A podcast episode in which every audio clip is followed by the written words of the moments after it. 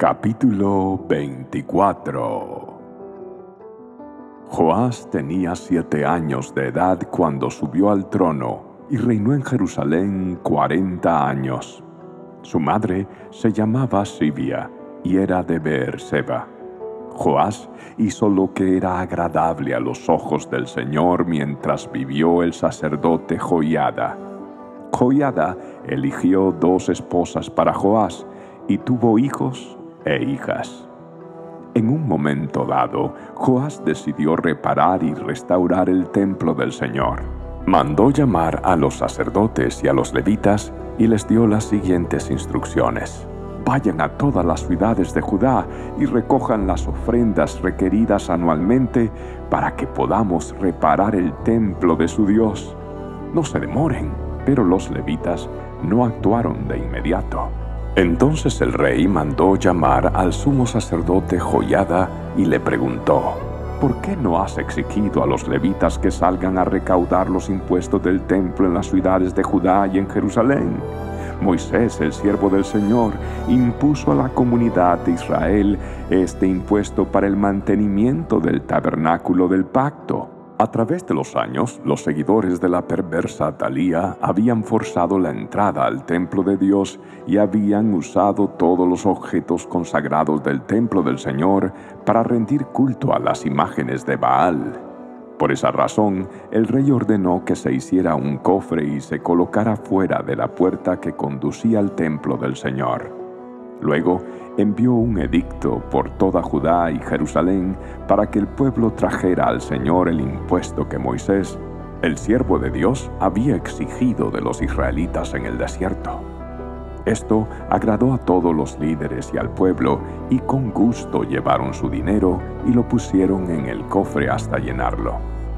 Cada vez que el cofre se llenaba, los levitas lo llevaban a los funcionarios del rey entonces se presentaban el secretario de la corte y un oficial del sumo sacerdote para vaciar el cofre y luego llevarlo de regreso al templo.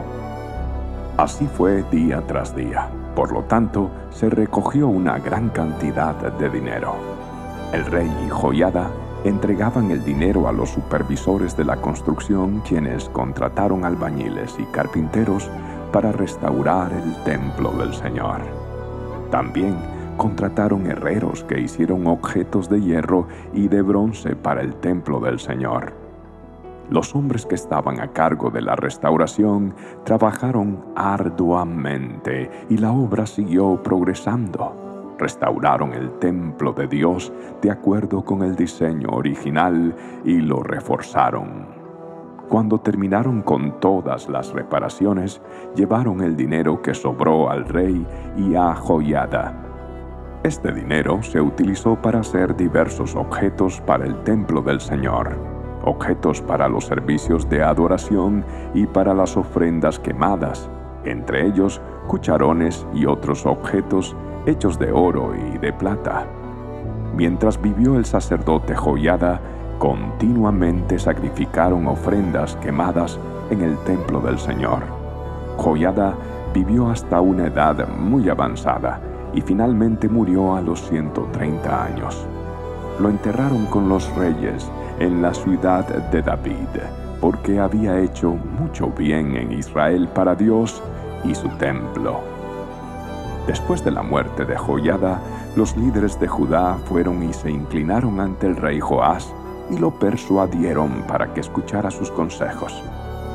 Decidieron abandonar el templo del Señor Dios de sus antepasados y, en cambio, rindieron culto a ídolos y a los postes dedicados a la diosa Acera. A causa de este pecado, el enojo divino cayó sobre Judá y Jerusalén.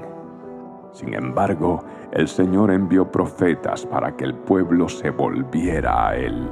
Los profetas advirtieron al pueblo, pero aún así ellos no quisieron escuchar. Entonces el Espíritu de Dios vino sobre Zacarías, hijo de Joyada el sacerdote. Se puso de pie delante del pueblo y dijo, Esto dice Dios, ¿por qué desobedecen los mandatos del Señor e impiden su propia prosperidad?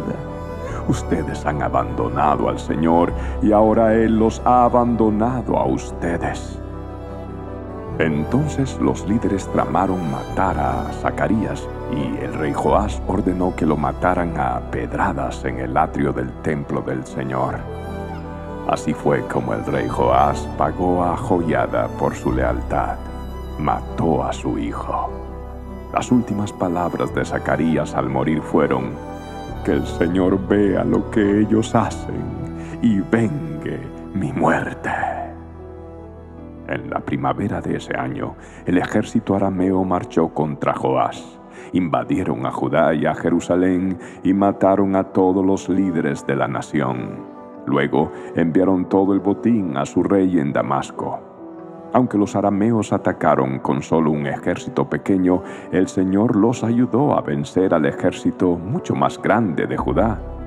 El pueblo de Judá había abandonado al Señor, Dios de sus antepasados, y por eso se llevó a cabo juicio sobre Joás. Los arameos se retiraron y dejaron a Joás gravemente herido, pero sus propios oficiales conspiraron para matarlo por haber asesinado al hijo de Joiada, el sacerdote. Lo asesinaron mientras estaba en su cama. Luego lo enterraron en la ciudad de David, pero no en el cementerio de los reyes. Los asesinos eran Josacar, hijo de una mujer amonita llamada Simeat, y Josabad, hijo de una mujer moabita llamada Somer. El relato sobre los hijos de Joás, las profecías acerca de él y el registro de la restauración del templo de Dios están escritos en el comentario sobre el libro de los reyes. Su hijo Amasías lo sucedió en el trono.